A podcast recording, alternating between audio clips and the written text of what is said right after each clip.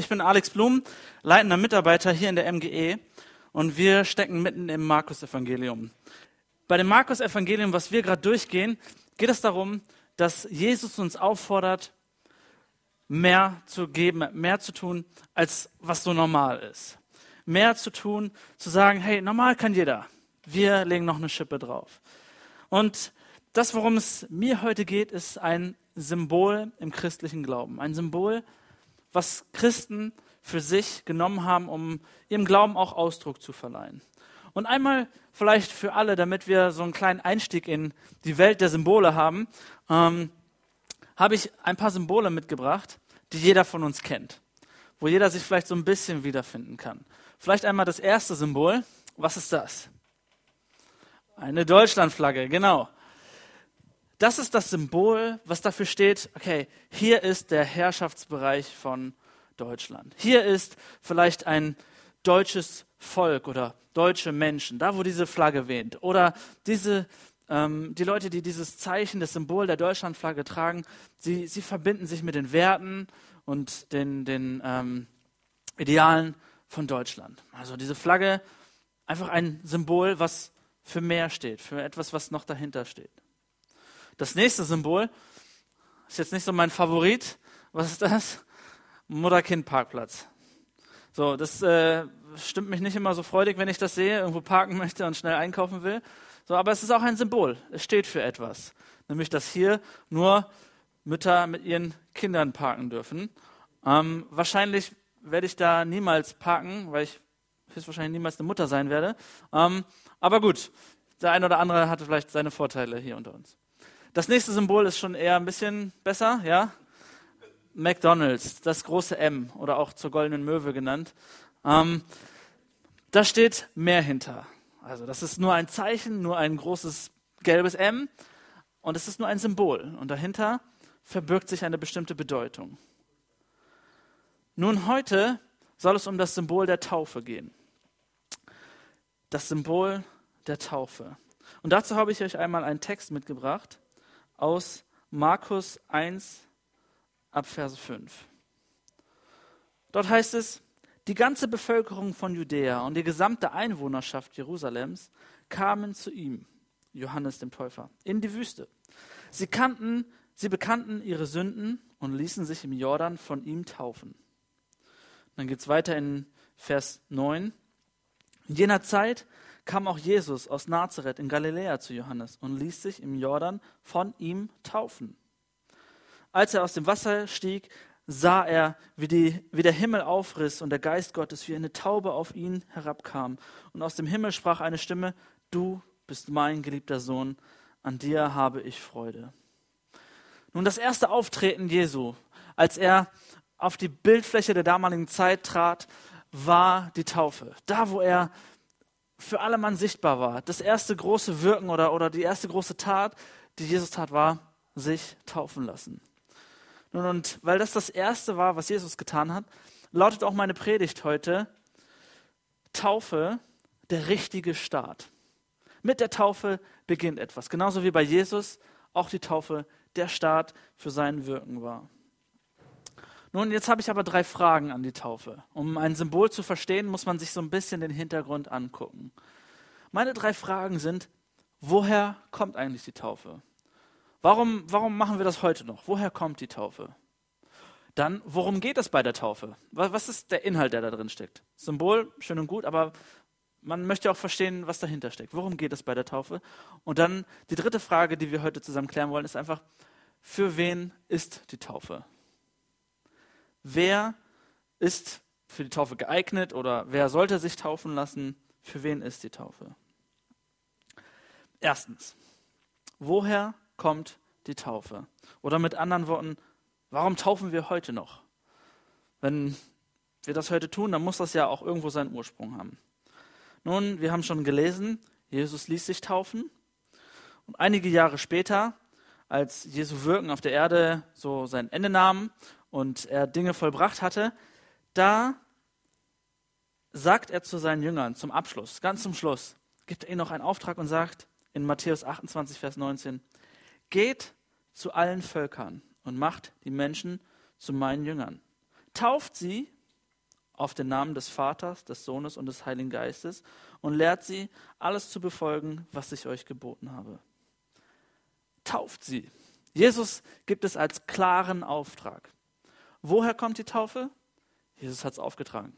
Ganz einfach. Tauft sie.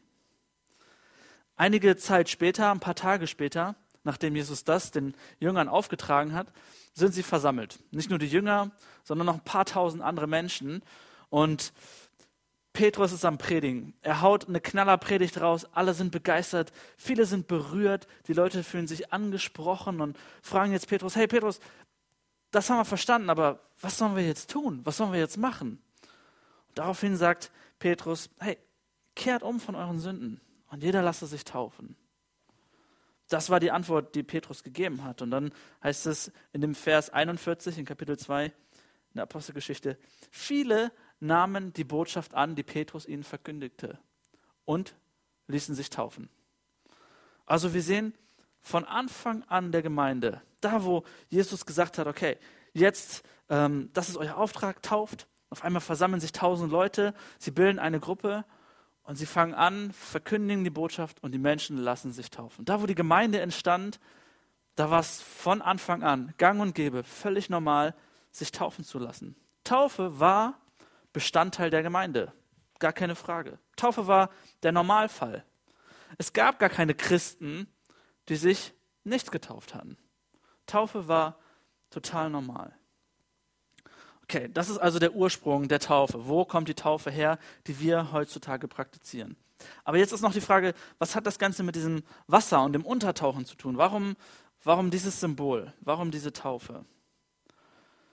Die Wortherkunft dieses griechischen Wortes für Taufe, kommt von dem, von dem Begriff des Untertauchens. Wenn man von Taufe sprach oder dieses griechische Wort verwendet hat, dann ging es darum, etwas einzutauchen, unterzutauchen, völlig in einer Flüssigkeit unterzutauchen. Man hat es zum Beispiel benutzt für das Färben von Stoffen. Wenn es darum ging, Stoffe zu färben, dann hat man die Stoffe quasi getauft. Man hat sie komplett untergetaucht. Man hat das Wort auch verwendet ähm, beim Schiffe versenken. Also ich hoffe, das wurde dann nicht so viel verwendet, das Wort. Ähm, aber wenn Schiffe gekentert sind, wenn sie untergegangen sind, völlig in Wasser untergegangen sind, dann waren sie quasi getauft. Also keine Schiffstaufe, wo, Taufe, wo man eine Flasche Sekt gegen das Schiff haut, sondern Schiffe versenkt. Da hat man das Wort gebraucht, was hier für Taufe benutzt ist. Also komplett in einer Flüssigkeit untergehen lassen. Das Wort Taufe ist aber auch gebraucht für eine Waschung für Reinigung. Wenn man sich gesäubert hat, gereinigt hat, dann ist genau das gleiche Wort dort zu finden für eine Waschung. Und so ist dieser, dieser Begriff für Taufe und, und das Ritual zu, zu etwas geworden, zu einem Ritual, um Gläubige aufzunehmen in eine Glaubensgemeinschaft. Dass man gesagt hat, okay, total in einem Wasser untertauchen, das bedeutet irgendwo reinigen, das bedeutet äh, sich sauber machen und dann gehörst du dazu. So war das von Anfang an schon dabei. Die Taufe ist also ein Symbol und Auftrag. Die Taufe an sich, wo jemand in Wasser eingetaucht wird, ist ein Symbol. Und es ist gleichzeitig ein Auftrag, den Jesus gegeben hat und gesagt hat, so macht ihr das. Die zweite Frage, worum geht es? Was ist der Punkt inhaltlich? Warum sollten wir das tun? Was steckt dahinter? Was bedeutet es, wenn man sich taufen lässt? Nun, die Bibel sagt, derjenige, der sich taufen lässt, der vereint sich, also als Gläubiger, es ist eine Vereinigung mit dem Tod und der Auferstehung Jesu Christi. Wer sich, wer, wer sich taufen lässt, das ist eine Vereinigung des Gläubigen mit dem Tod und der Auferstehung Jesu. Nun, wenn man sich das so anguckt, ganz ehrlich, mir wird da so ein bisschen komisch. Wenn ich, mich, wenn ich mir überlege, ich vereinige mich mit dem Tod einer anderen Person, so überhaupt sich mit jemandem vereinigen oder, oder gleichstellen, gleichsetzen, irgendwie ähm, dazugehörig machen, klingt schon so ein bisschen komisch.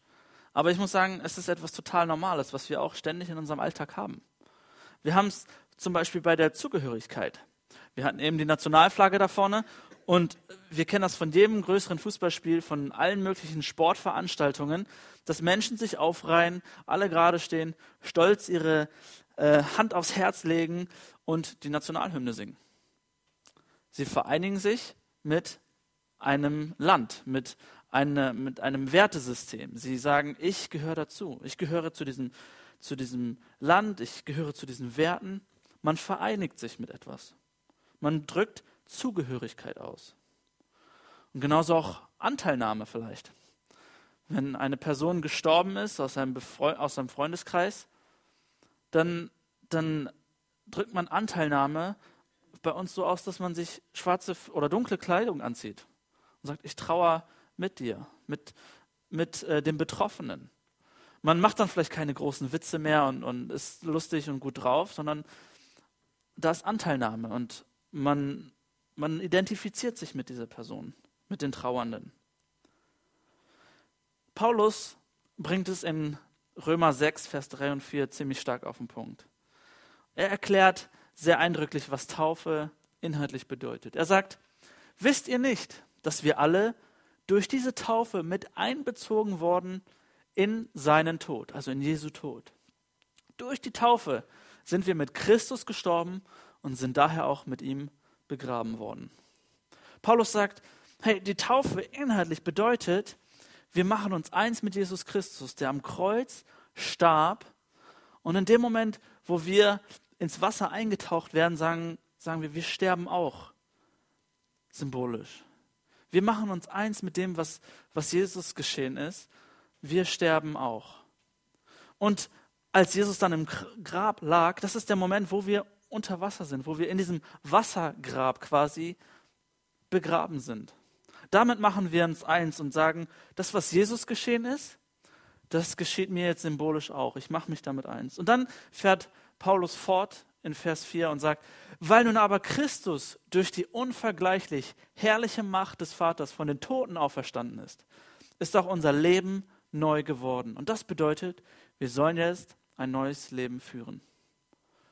Also nachdem wir begraben worden sind, nachdem Jesus begraben worden ist, ist er am dritten Tag auferstanden. Zum Glück dauert das bei uns keine drei Tage beim Taufen. So. Aber wir sagen, so wie Jesus von den Toten auferstanden ist, so stehen wir auch aus diesem Wassergrab wieder auf. Wir sagen, dass das, was Jesus da widerfahren ist, diese Auferstehung, das neue Leben, wir machen uns damit eins. Wir glauben, dass das so geschieht und wir leben dementsprechend dann auch. Die Taufe beweist für mich zwei Punkte, nämlich Demut und Gehorsam. Gehorsam auf der einen Seite, weil wir dieses Ritual zur Aufnahme der Gläubigen genauso machen, weil Jesus sagt, das ist dein Auftrag. Wer sich taufen lässt, der sagt, hey, ich, ich bin gehorsam, ich tue das, was Jesus von uns fordert. Und Demut auf der anderen Seite. Denn wenn wir sagen, ich folge diesem Ritual und, und dieses, ähm, dieses Reinigen durch das Wasser, was ja auch da so mitschwingt, ich, ich, nicht nur, dass ich so sterbe oder, oder sterbe symbolisch, so wie Jesus Christus, sondern das Wasser reinigt mich auch von meiner Schuld, von meinen Sünden. So war das Verständnis. Ähm, genauso ist das Wasser aber auch etwas Schlechtes. Denn in der Bibel ist Wasser nicht nur das Reinigende, sondern auch manchmal ein Gericht. Wir erinnern uns vielleicht an die Sintflut. Da, wo die Menschheit verkorkst war, wo die Menschheit ihre Wege gegangen sind, wo Gott gesagt hat, das ist so schlecht und da muss Gericht her. Da, wo Schuld ist, da muss jetzt auch wieder Gerechtigkeit herrschen. Und das Wasser wurde zum Gericht für die Menschen. Und wir waren die letzten Wochen und Monate in dieser Predigtreihe über die Richter, wo wir gesagt haben, hey, keiner kann ungeschoren davon kommen. Es kann nicht sein, dass jemand schuldlos äh, weitermachen kann. Niemand kann einfach so durchkommen. Und wir haben festgestellt, Gott ist dieser Richter, den wir eigentlich brauchen. Der, der Recht spricht, der, der sagt, da geht's lang und da geht's lang. Und die Taufe ist genau das an uns.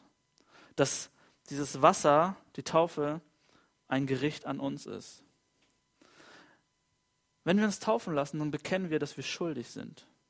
Wenn wir uns taufen lassen, dann sagen wir, ja, an mir darf ein Urteil vollstreckt werden, denn ich habe Schuld in meinem Herzen.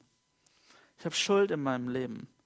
Wenn wir uns taufen lassen, dann nehmen wir diese Schuld an und sagen, okay, das Gericht ist gerechtfertigt.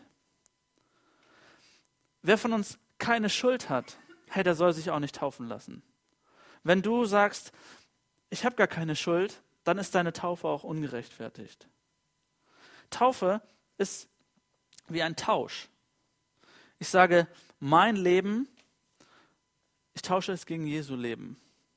Das, was, was ich getan habe, tausche ich gegen das, was Jesus für mich getan hat. Meine Schuld also tausche ich gegen die Zukunft von Jesus Christus. Ich identifiziere mich damit. Ich sage, ich bin schuldig geworden. Ich hätte an Jesu Stelle sterben sollen. Das, was er am Kreuz erlitten hat, das war mein Platz. Aber durch diese Taufe symbolisiere ich das und sage, ja, ich hätte das verdient. Das wäre mein Platz gewesen. Und Jesus hat nichts falsch gemacht. Jesus ist an meinem Platz gestorben. Also der Tod ist quasi berechtigt. Die Beerdigung, dieses Wassergrab, ist die logische Folge. Aber die Auferstehung und das Leben ist meine Zukunft. Das ist das, was mitschwingt, wo wir wissen, okay, es gibt Hoffnung, es gibt Leben. Ich bin, mein, mein altes Leben ist vorbei. Ich bin wieder auferstanden, so wie Jesus Christus auferstanden ist. Ich lebe von einem neuen Standpunkt aus. Jetzt ist die Frage, für wen ist die Taufe? Okay, wir, wir haben festgestellt, was, ähm, woher die Taufe kommt, nämlich weil Jesus Christus das gesagt hat und von der Tradition der Reinigung. Ähm, und auch worum es inhaltlich geht, nämlich dass wir uns eins machen mit dem, was Christus für uns getan hat.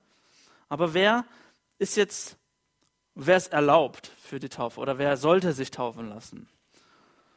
Wir hatten es vorhin kurz angelesen aus der Apostelgeschichte, wo es heißt, die nun sein Wort aufgenommen haben, ließen sich taufen.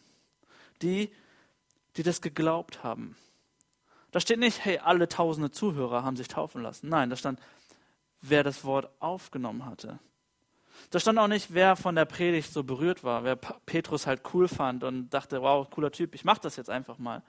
Nein, da steht, wer das Wort aufgenommen hatte, also die Botschaft verstanden hatte der ließ sich taufen. Die Taufe ist ein glaubhaftes Bekenntnis zu Jesus Christus.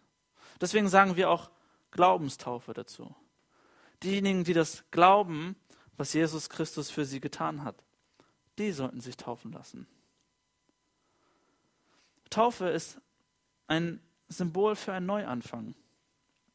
Also für alle, die dem Evangelium vertrauen und dem Glauben schenken und sagen, das Jesu Werk am Kreuz, das nehme ich persönlich für mich an. Und so hatten wir das auch eben in, in Römer 6, Vers 4. Da sagt Paulus, wir sollen jetzt ein neues Leben führen. Wir sollen ein neues Leben führen. Und Galater 3, Vers 27 sagt das auch nochmal. Denn ihr alle, die ihr auf Christus getauft worden seid, habt ein neues Gewand angezogen, Christus selbst. Das heißt, die Taufe ist etwas Neues. Es ist der Start eines jeden Christen. Wenn du Christ bist und das glaubst, was Jesus Christus für dich getan hat, dann ist die Taufe der Start. Dann ist, Paulus sagt, das ist das Neue, das ist dein neues Gewand. Damit starten wir. Wir sollen jetzt ein neues Leben führen. Und das ist der Kern auch dieser Predigt, das, was ich uns mitgeben möchte. Die Taufe ist der Start eines jeden Christen. Vielleicht kennst du das aus deinem persönlichen Leben, aus deiner Erfahrung. Da, wo du vielleicht eine schwierige OP überstanden hast, wo du eine brenzliche Situation überlebt hast oder ein, ähm, einen Unfall überlebt hast. Und du gehst daraus hervor und denkst, wow, es ist wie Neuanfang. Es ist wie wieder wie, wie neu geboren sein. Es ist manchmal kommen Leute und sagen, wow, heute ist eigentlich mein zweiter Geburtstag. Also nicht im Sinne von, ich bin zwei geworden, sondern ich feiere diesen Tag, als wäre ich da nochmal wieder neu geboren, als hätte ich da nochmal neu Leben bekommen.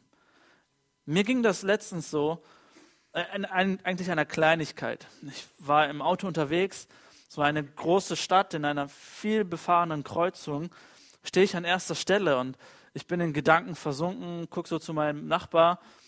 Ähm, ich selbst habe rot und mein Nachbar hat so einen Abbiegefall grün bekommen. Und ich bin einfach losgefahren. Und ich gucke nur so in den Rückspiegel und, und hoffe, dass keine Autos rechts und links kommen und mir da rein crashen. Und innerlich dachte ich, oh Gott, danke, dass ich das überstanden habe. So eine Kleinigkeit. Und trotzdem dachte ich innerlich, das ist wie, oh, ich habe noch mal eine zweite Chance. Und vielleicht kennt der eine oder andere das aus seinem Leben. Dieses, man ist gerettet worden und es fängt wieder was Neues an. Du hast das Gefühl, es fängt wieder neu an. Und genauso ist es mit der Taufe gemeint. Jesus sagt, ich bin die Auferstehung und das Leben. Ich lebe und deswegen sollst auch du leben. Also wer sich taufen lässt, der sagt, mein altes Leben ist zu Ende. Das ist hinter mir. Ich bin gestorben, begraben, ich bin auferstanden und jetzt fängt ein neues Leben an. Ich habe eine Zukunft in Christus. Wir kennen das vielleicht auch aus der, aus der Ehe. Ich meine, ich trage diesen Ring, weil ich damit etwas symbolisiere, weil ich sage, mein altes Leben als Single ist vorbei. Ich bin vergeben. Ich habe ein Versprechen gegeben und mein altes Leben ist vorbei. Ich fange etwas Neues an. In dem Moment, wo ich den Ring aufgesteckt habe, war es besiegelt. Genauso mit der Taufe. In dem Moment ist es besiegelt. Das alte Leben ist vorbei. Das ist für jeden sichtbar. Und der Ring garantiert nicht, dass ich ähm, Treue halte. Er garantiert nicht, dass ich meine Frau für immer lieben werde. Aber er ist ein Symbol dafür, dass ich das, dass ich das tue, dass ich das möchte, dass das mein Ziel ist. Es ist ein Symbol für alle anderen zu sagen, hey, es ist passiert, ich bin vergeben. Keine Chance. Es hat ein neues Leben angefangen. Und wenn du jetzt vielleicht heute da sitzt und sagst, ja, eigentlich, gut, ich habe mich bekehrt, ich äh, glaube an das, was Jesus Christus für mich getan hat und ich bin noch gar nicht getauft, dann hast du die Chance. In fünf Wochen werden wir nämlich selbst eine Taufe durchführen. Dazu hast du die, die Gelegenheit, auf, auf den Stühlen äh, sind solche kleinen Anmeldekärtchen oder die Kontaktkarte. Wenn du sagst, ich möchte das wahrnehmen, ich möchte das ernst nehmen. Jesus hat uns dazu beauftragt und, und ähm, ich, ich möchte diesen Schritt der Gehorsam gehen, aber auch den Schritt der Demut. Dann ist das deine Chance, dich anzumelden für den 11. Ähm, Juni am Eichser See, dich taufen zu lassen, das festzumachen, das Bekenntnis quasi zu unterschreiben, dein Siegel drunter zu setzen, den Ring anzustecken, zu sagen, ja, ich bin dabei. Das ist deine Chance. Jetzt sind da vielleicht die ein oder anderen, die sagen, ah, Alex, die Reihenfolge, ist die überhaupt so wichtig? Ich meine, ich wurde als Kind getauft und äh, habe mich ja später bekehrt. Ist, das, ist die Reihenfolge echt so wichtig? Muss ich erst den Glauben annehmen und mich dann taufen lassen oder ist das egal? Meine Gegenfrage wäre an der Stelle, macht das denn überhaupt so Sinn? Macht eine andere Reihenfolge Sinn, als sich zuerst zu bekehren und sich dann taufen zu lassen? Stell dir vor, wir sind äh, in der Fahrschule damals. Bei den meisten von uns ist es vielleicht länger her als bei mir. Ähm, mit 16, 17 saß ich da, mache meine erste Theoriestunde, alles nur Kauderwelsch, es ist richtig kompliziert, ich verstehe gar nichts. Und der, und der Prüfer sagt am Ende, äh, am Ende der ersten Stunde, okay Alex, hier ist dein Führerschein. Das macht doch gar keinen Sinn. Es gibt eine bestimmte Reihenfolge, dass man erst etwas fertig macht, erst etwas bekennt, besteht und dann auch dieses Symbol, den Führerschein bekommt. Oder in der Schule, als ich fünfte, sechste Klasse war, stellt euch vor, jemand hätte mir dann das Abiturzeugnis in die Hand gedrückt und gesagt, Alex, du hast es geschafft. Das macht ja gar keinen Sinn. Und genauso ist das mit der Taufe. Erst das Hören, das Verstehen und dann sagen, ich glaube das und sich dann taufen lassen. Also ja, die Reihenfolge ist wichtig. Denn eine andere Reihenfolge macht gar keinen Sinn. Eine andere Frage ist, ist die Taufe überhaupt so notwendig? Ich meine, ich glaube das ja alles, ich gehe regelmäßig in den Gottesdienst, bin schon ewig da am Start, ähm, aber Gott hat mir die Taufe noch nicht so gezeigt. Also Gott hat mir noch nicht gesagt, lass dich jetzt taufen. Meine Antwort darauf ist, Gott muss dir das gar nicht zeigen. Das steht in der Bibel. Es muss keiner kommen, der dein Herz auffühlt und sagt, oh, jetzt ist endlich dran. Nein, es ist auch ein Gehorsamschritt, zu sagen, ich lasse mich taufen? Die Antwort ist ja, es ist notwendig. Sie ist notwendig, wenn wir Christus gehorchen wollen. Wer sich nicht taufen lässt, der ist Christus gegenüber schlichtweg nicht gehorsam. Ganz einfach. Wer sich nicht taufen lässt, der vernachlässigt den ersten Gehorsamsschritt, den Jesus von uns fordert. Da, wo alles anfängt. Und was soll das für eine Nachfolge werden, wenn wir schon den Start so verpassen? Manche sagen vielleicht auch, Alex, ich habe so Menschenfurcht. Also mir ist es peinlich vor Leuten, mir ist es unangenehm. Vor Leuten ähm, das so öffentlich zu machen. Ich habe Angst, dass ich vielleicht auf meinem Arbeitsplatz oder in der Schule deswegen gemobbt werde, gehänselt werde. Ich, mir ist es unangenehm, wenn Leute da zugucken. Oder andere sagen, ey, mir ist das einfach nicht so wichtig. Lass dir von mir sagen, Jesus ist es wichtig. Jesus hat gesagt, es ist mir wichtig, lass dich taufen. Und so kommen wir wieder zu dem Thema der Serie. Normal kann jeder. Wir sind in einer Kultur, wo das normal ist, halbe Sachen zu machen. Ich meine, ich bin durch fast die ganze Schule so gekommen, indem ich halbe Sachen gemacht habe. Das war normal für mich. Es ist normal, dass man das macht, was einem so gefällt. Es ist normal, dass man sich die Rosinen rauspickt. Es ist normal zu sagen, na, Glaube ja, finde ich gut, aber Umsetzung, da muss ich nicht so ganz mitmachen. Gottesdienst gehen, super, finde ich gut, aber Verbindlichkeit, na, muss nicht sein. Das ist normal in unserer Kultur. Normal kann jeder. Jesus fordert uns heraus, zu sagen, ich tue das Außergewöhnliche. Er sagt, hey, nimm meine Art von normal an, mach ganze Sache. Wenn du dich bekehrt hast, wenn du glaubst, dann sagt Jesus, mach ganze Sache. Lass dich taufen. Seine Art von normal anzustreben, das ist das, ist das Ziel dieser Predigtserie. Denn das, unser Normal, das kann jeder. Also der Kernsatz für uns heute. Die Taufe ist der Start eines jeden Christen. Es ist der Start. Damit fängt alles an. Und ich möchte die Predigt schließen mit dem Vers, den Paulus auf den Weg bekommen hat, als er das Ganze verstanden hatte und gesagt hat, ah, okay, was soll ich jetzt tun? Da bekommt er gesagt in Apostelgeschichte 22, Vers 16, also, was zögerst du noch? Steh auf und lass dich taufen. Lass uns die Augen schließen.